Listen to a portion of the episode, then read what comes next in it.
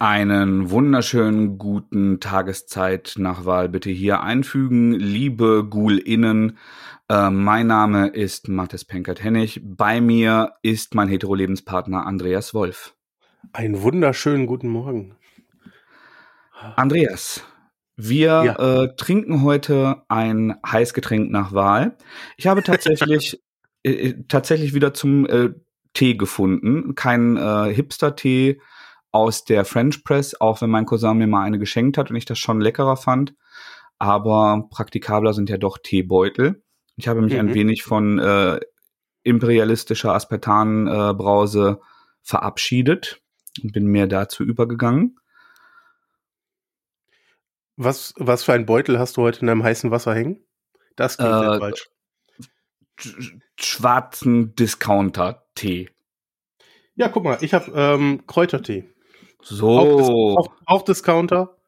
Ähm, aber geht bei mir immer. Kräuter oder Pfefferminz sind meine Go-To-Tees. Auf ähm. einen Discounter-Tee ist also der Titel der heutigen Folge. schön, schön. Ja, machen wir so, machen wir so. Äh. Ja, nachdem wir äh, uns für Halloween ja wund gelesen haben und euch eine der äh, umfangreichsten Folgen seit langer Zeit in Starbesetzung kredenzt haben beim letzten Mal, ähm, wollten wir euch diese Woche nicht ganz ohne Lebenszeichen äh, von uns vom Haken lassen. Andreas und ich haben es geschafft, zwei Titel, die uns beide interessierten, gemeinsam zu lesen und äh, die wir nun miteinander äh, besprechen und euch vorstellen können. Jawohl. Äh, beide sind aus dem Splitter Verlag und der erste Titel ist tatsächlich von einem äh, von Andreas Lieblingsautoren, den ich auch sehr schätze, aber zu dem du eine noch engere Bindung hast und wirklich alles von ihm liest. Die Rede ist natürlich von Die Trollbrücke von Neil Gaiman und gezeichnet von Colleen Doran. Ähm, wir beide hatten, glaube ich, auch Snowglass Apples von den beiden besprochen, oder? Ja, sensationell. Ja, und für der Comic Talk habe ich ähm, den anderen Titel besprochen, der aber später rausgekommen ist. Äh, Ohne Furcht und Tadel. So hieß er. Ja, genau. den habe ich tatsächlich noch nicht gelesen, habe ich jetzt aber auch wieder äh, auf der Agenda, nachdem ich gesehen, genau da habe ich im, äh, im Anhang auch gesehen, dass ähm, der Band auch von beiden ist. Ja, ein, ein tolles Kreativteam, finde ich. Ähm, ja. Die es wirklich schaffen, die Sachen gut zu Papier zu bringen. Ähm, es gab vor kurzem noch ein Kickstarter von äh, Good Omens. Ähm, Gute Omen im Deutschen, ein, ein ursprünglicher Roman von Terry Pratchett und Neil Gaiman zusammengeschrieben. Mhm. Und da ist die Serie gekommen und jetzt gibt es eine Graphic Novel, die Colleen Doran dazu macht. Oh. Äh, und da konnte ich mich auch nicht zurückhalten und habe da sofort unterstützt. Auf äh, Basis der Verfilmung, also auch mit den, mit den Gesichtern der Schauspieler oder eine eigene Interpretation? Nee, es sah schon sehr nach, also eine Mischung, würde ich sagen, eine Mischung. Okay. Ähm, die Preview-Seiten sehen so ein bisschen, bisschen nach einer Mischung aus, aus ein bisschen eigene Interpretation, aber die Schauspieler spielen da auf jeden Fall mit rein. Ähm, aber ich freue mich da schon drauf, weil ich glaube, Mitte nächsten Jahres kommen, wie es bei Kickstarter so ist, ist es dann hoffentlich Ende nächsten Jahres da. Äh, aber äh, ich bin gespannt, ich freue mich. Ähm, und man merkt, glaube ich, auch schon äh, meine Begeisterung und auch deine für das Kreativteam. Und ja. das bei die Treubrücke bei mir nicht abgerissen. Nein, auf gar keinen Fall, eher im Gegenteil. Ja. Inhaltlich ist es, glaube ich, eigentlich relativ leicht abgerissen. Ähm, wir lernen Jack kennen, ein siebenjähriger Junge, der irgendwie auf dem Dorf groß wird und in seiner freien Zeit durch die Wälder und Wiesen rund um sein Dorf streift. Ähm, wie, wie, schreibt er gefühlt? Ich bin gefühlt 100 Meilen gelaufen. Das mhm. werden es nicht sein, aber äh, er erkundet so seine Gegend. Und eines Tages ähm, kommt er zu einer Brücke, unter der ein Troll haust. Und dieser Troll droht ihm an, sein Leben zu fressen, was mich beim ersten Mal lesen sehr irritiert hat. Absolut. Und äh, die beiden machen aber einen Deal. Ähm, Jack kommt aus der Nummer raus, indem er ihm anbietet, dass er wiederkommt, wenn er mehr Lebenserfahrung hat, weil sich das doch dann für den Troll viel mehr lohnen würde. Und äh, der Troll geht darauf ein. Und die beiden gehen wieder getrennter Wege. Ähm, aber Jacks Leben fühlt ihn noch ein paar Mal an die Brücke, in unter verschiedensten Situationen, wo er sich dann wieder vielleicht von dem Troll lösen muss oder neue Deals mit ihm aushandeln muss. Und ob ihm das gelingt oder nicht und was die Deals sind, das erfährt man in dieser Geschichte. Genau. Habe ich, was, hab ich was Wichtiges vergessen? Nein, das ist äh, sehr, sehr treffend zusammengefasst. Ähm, ich fand es sehr, sehr intensiv zu lesen. Also mhm. Äh, wir haben erstmal am Anfang sehr, sehr lange inneren Monolog des, äh, des Jungen, übersetzt übrigens von Gerlinde Althoff, was völlig zu Recht auch äh, einen Hinweis auf dem Titelbild wert war. Ja, absolut. Ähm, und äh, wo, wo man also sehr mit an die Hand genommen wird bei, bei dieser äh, kindlichen Entdeckungsreise. Und ähm, wenn man ähm, den, den Stil von Frau Doran beschreiben möchte, ist es vom, von, der, von der Anatomie, von den Gesichtern, von der ähm, Darstellung her häufig naturalistisch, hat aber von durch, durch die äh, Konturen, die mit, ähm, ja, ich würde sagen, Buntstiften, es ist immer so ein mhm. Buntstift-Aquarell-Mix, aber im, immer noch mit Konturen, die kräftig genug sind, dass es als Comic durchgeht, aber schon ins, ähm, ins Malerische immer wieder gehen. Also sehr weiche Farbübergänge und sehr, sehr plastisch. Aber alles hat dabei immer so, so eine, ähm, so eine märchenhaft verklärte Ästhetik, die in modernen Comics, wenn, wenn die digital gemacht werden, häufig durch so Airbrush-Weichzeichnungen gemacht werden. Das heißt, die du so also, gut leiden kannst, ja. Genau, die ich so gut leiden kann. Und man sieht halt hier, dass es offensichtlich eine Affenarbeit ist. Ich bin mir auch sehr, sehr sicher, dass das nicht digital entstanden ist. Ja, bin ich mir auch. Ja. Und äh, also ich, ich habe kein Making-of gesehen, ich habe kein Interview mit ihr gelesen, aber ich bin mir sehr, sehr sicher, dass das analog entstanden ist. Oder absolut meisterhaft digital. Vielleicht ein Mix mit, mit einer leichten Retusche hinterher. Ähm, und also die, der Zusammenhang aus diesem, diesem inneren Monolog, der, der vom Kind an losgeht und diesem Genießen, diesem Verschmelzen mit der Natur und diese Optik ziehen unglaublich tief rein. Und es gibt dann die ein oder andere dezent verstörende Szene. Also wenn der Troll das erste Mal auftaucht, ähm, ist das auch so. Es wird auch äh, explizit ähm, es, also es ist eine gewisse sexuelle Spannung auch da in einigen Szenen, aber nicht so explizit und so mit dem äh, Holzhammer, wie es bei äh, Snowglass Apples war, der ja. tatsächlich sehr schockierend war, wo wir auch eine, eine Triggerwarnung ausgegeben haben. Aber es ist trotz, also die ersten 10, 15 Seiten dachte ich, vielleicht lese ich das später nochmal mit dem Jungen. ja, das, das, erledigt sich dann schnell, glaube ich. Es, es, relativierte sich dann, genau. Ähm, ich finde es sensationell. Es ist trotz seiner, seines übersichtlichen Umfangs, ist vermutlich ursprünglich eine Kurzgeschichte gewesen, wie so oft bei Gamern. Es sind ähm, 62 Comicseiten und ist eine, eine sehr, sehr tragische und intensive Parabel eigentlich auf das Erwachsenwerden und auch auf da, also das ist jetzt eine Interpretationssache. Interpretationen machen wir sonst nicht, aber ich glaube, hier können wir es mal versuchen, weil es den Reiz ausmacht. Aber das wäre ein Spoiler, ne? Ja, würde würd ich, glaube ich, nicht machen. Ähm, ja. aber, aber ich glaube, der Hinweis, hier geht es viel um Interpretation. Ja. Also das ist, ähm, ich glaube, da, da findet jeder seinen, seinen eigenen Weg mit umzugehen mit der Geschichte, aber ich glaube, jeder findet auch etwas, was auf sein Leben passt. Ja, ähm, ja. Was ich zum Anfang noch dazu sagen möchte, neben den Bildern und dem inneren Monolog war es für mich auf jeden Fall so, dass ich mich in dem Jungen sehr wiedergefunden habe. Ich bin halt auf dem Dorf groß geworden. Hinter unserem Haus war eine große Wiese. Dahinter war ein, für mich ein Wald. Äh, heute weiß ich es. Es ist eine Ansammlung von Bäumen. Ähm, und ich habe mich genauso gefühlt, als ich als Kind unterwegs war. Ja. ja. also ich konnte in alle Richtungen unseres ah. Dorf laufen, überall waren immer Felder, ähm, es ging ewig geradeaus, da kam nichts mehr und das haben wir auch gemacht als Kinder. Entweder zu Fuß oder mit dem Fahrrad einfach in irgendeine Richtung zu gehen, irgendwelche Baumhäuser bauen. Ähm, und genau diesen Flair, finde ich, den schafft er auch am Anfang kom oder schaffen die komplett auf diese Seiten zu bannen. Äh, das hat mich nochmal mehr reingezogen in das Ganze. Ja, eins, zwei äh, sehr tragische Wendungen, äh, Ge Gestaltung, top notch. Also ich wüsste nicht, wie, wie man das grafisch eindrucksvoller präsentieren sollte. starkes, ja, starkes, starkes Buch. Geht mir auch so. Ich fand das Cover ein bisschen seltsam gewählt, ehrlicherweise.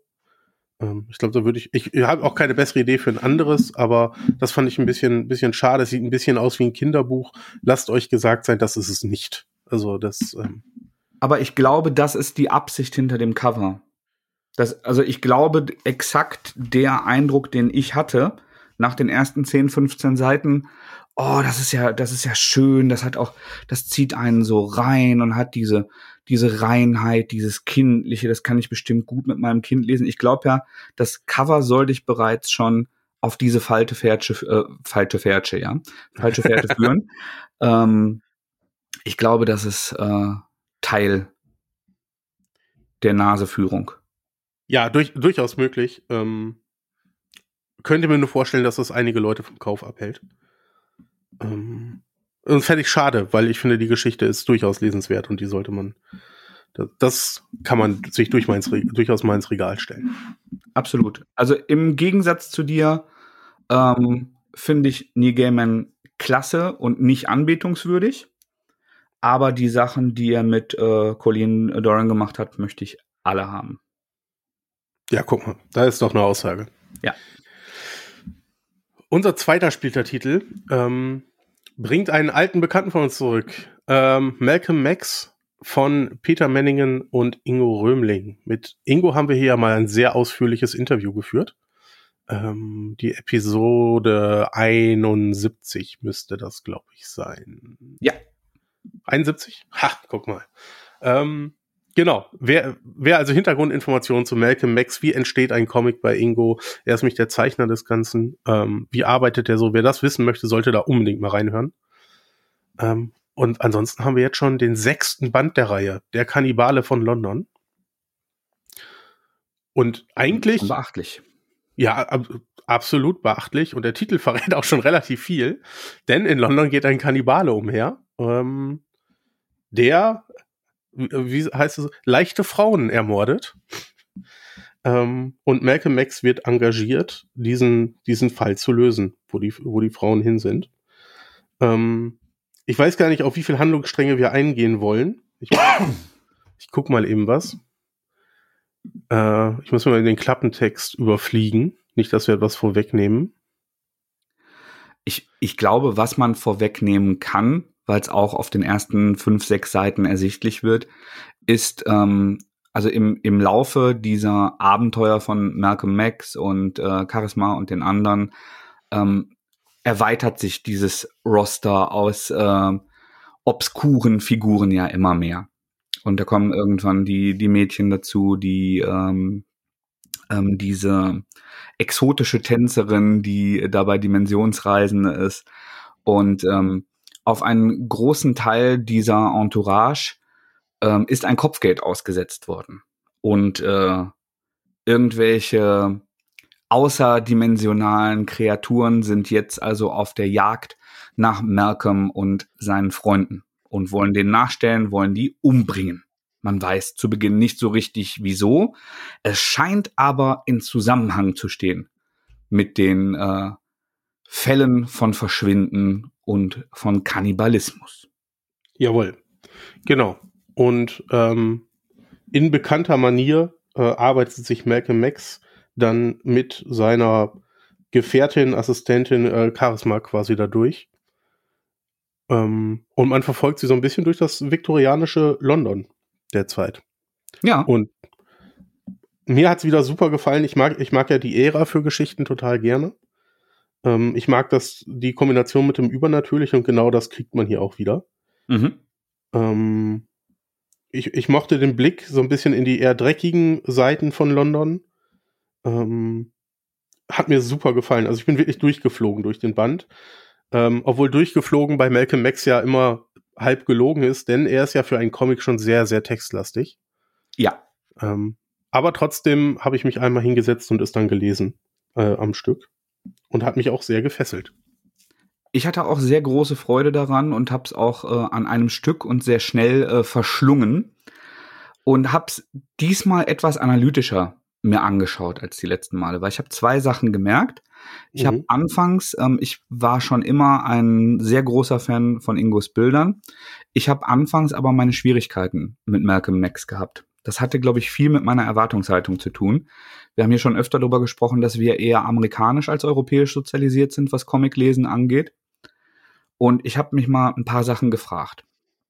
Ähm, es gibt quasi keine Splash-Pages, sondern hm. du hast es immer sehr sequenziell. Du hast meistens relativ viele Bilder pro Seite, die natürlich eine, so eine Geschichte schneller voranbringen, wo du, wo du häufiger Szenen Perspektivwechsel unterbringen kannst. Ähm, und das ist etwas, was ich nicht gewohnt war. Ich habe anfangs auch tatsächlich für ähm, stilistisch schwierig gehalten, als ich die, die ersten Bände gelesen habe, dass man teilweise eine hochgestochene, altertümliche Sprache, also quasi so eine Emulation von diesem viktorianischen Englisch, das ist ja ursprünglich auf, auf Deutsch verfasst worden, der Text, ja. mit teilweise sehr saloppen ähm, Worten gerade wenn es lustig werden soll. Also das war mhm. manchmal für mich ein vermeintlich stilistisch schwieriger Ansatz. Ich kann dir jetzt keine äh, genaue. Ähm, ich, ich weiß sehr gut, was du meinst. Ähm, da, das ist gut, wenn wenn rüberkommt.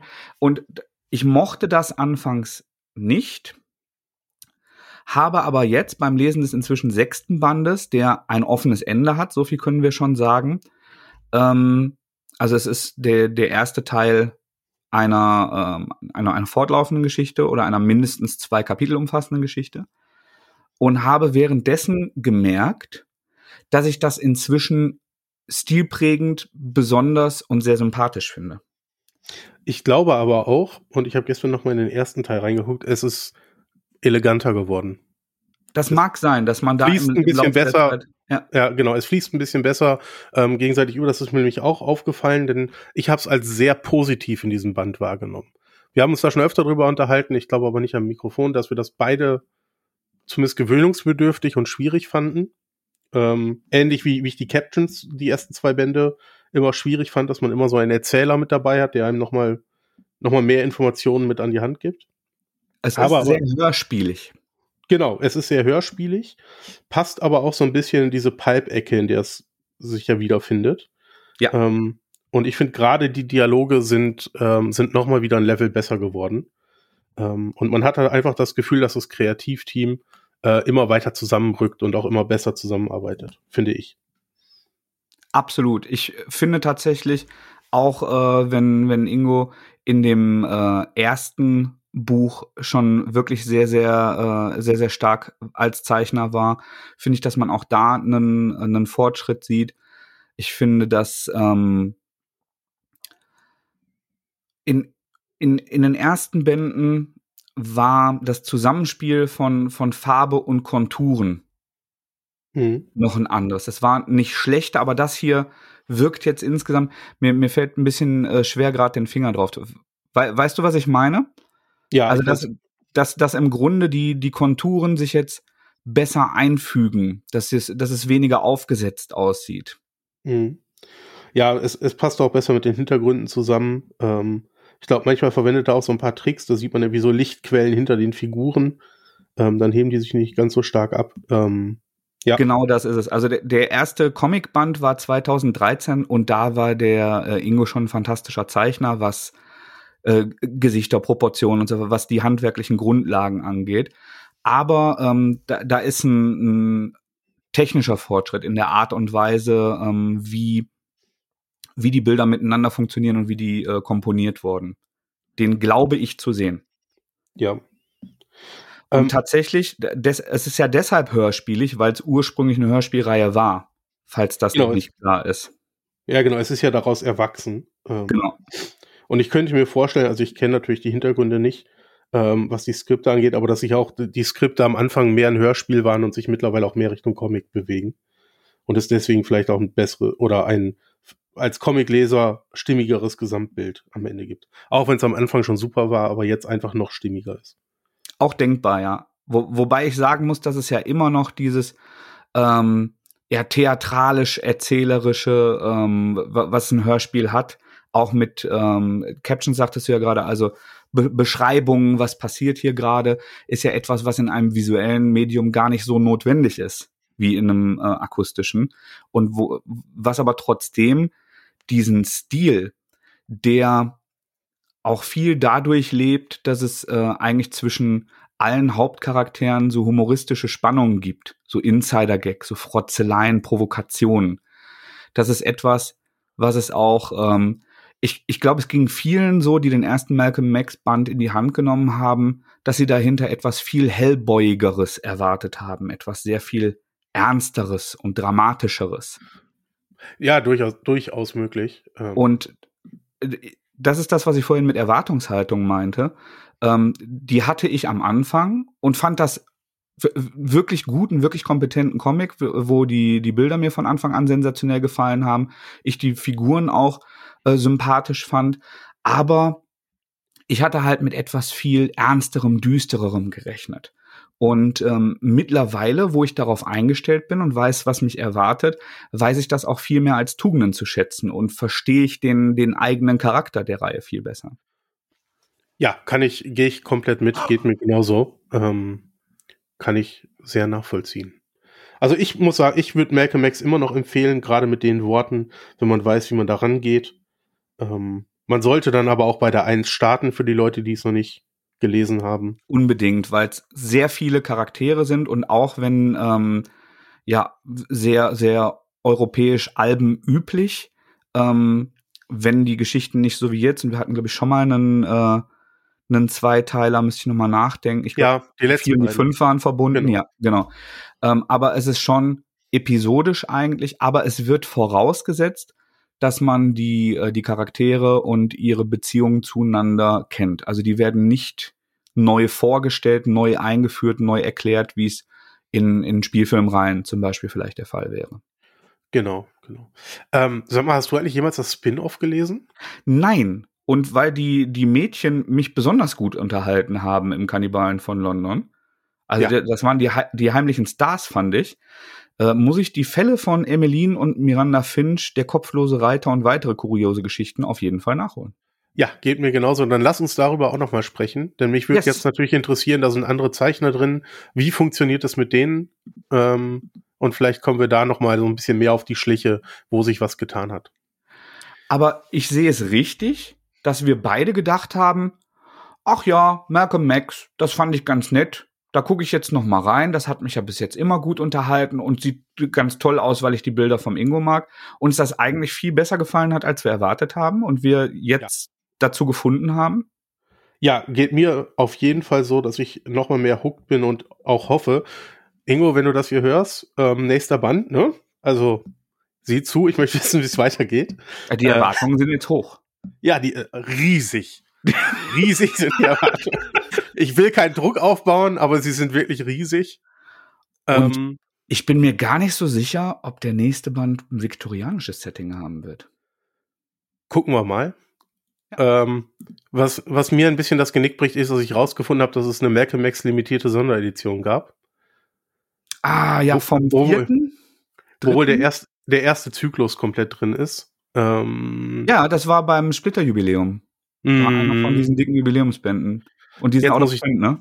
Ja, jetzt muss ich doch mal in den Comicläden mal irgendwann die Augen aufhalten. Schauen wir. die Einzelalben gibt's aber alle noch. Ja, die Einzelalben gibt's alle. Ähm. Und soll ich dir was sagen? Hm? Wenn ich, also ich, es ging mir ähnlich, dass ich, dass ich jetzt noch mal ähm, meine meine Sammlung überdacht habe. Ich bin aber tatsächlich so, das war ja so eine einmalige Sache, dass dieser Zyklus gemacht wurde, beziehungsweise ist es nicht fix, dass weitere Zyklen in ähnlicher Form aufgemacht werden. Und ich komme dann im Regal nicht drauf klar, wenn ich da den einen Sonderband stehen habe und danach die einzelnen Alben. Macht mich jetzt bei Black Set auch fertig. Ich habe diesen, Ach, äh, genau. Bei dir? Da, ja. ja, ich sag's nur. Verstehe versteh ich komplett, ja. Ähm, ich finde an, an so Gesamtausgaben halt schön, die kann man auch mal gut verleihen, denn ich könnte mir vorstellen, dass Malcolm Max etwas ist, das ich auch anderen Menschen mal in die Hand geben kann und sagen kann, hier, liest da mal rein, auch wenn du sonst keine Comics liest. Ja. Ähm, und gefühlt ist es so, dass die Leute eher etwas lesen, wenn sie ein Buch haben, als wenn ich ihnen fünf oder sechs mitgebe. Ja. Und ich finde, wirklich spannend, dass wir haben vorher überhaupt nicht drüber gesprochen. Unsere Absprache war, bis wir gerade gesprochen haben, war exakt. Wir lesen beide Malcolm Max den neuen und sprechen dann drüber. Ja. Und ähm, ich finde, also ich kann für mich sagen, dass ich die Serie bis jetzt gut und sympathisch fand. Und ähm, ich glaube, dass ich jetzt erst den Stil verstanden habe und jetzt erst äh, richtig Fan davon bin. Da schließe ich mich doch an. Und dann wollen wir mal für heute den Deckel drauf machen, denn wir haben jetzt Sonntagmittag und wollen beide zu unseren Familien, denke ich. Absolut. Das machen wir jetzt. Super. Euch vielen lieben Dank fürs Zuhören und bis zum nächsten Mal. Ciao. Auf bald. Tschüssi.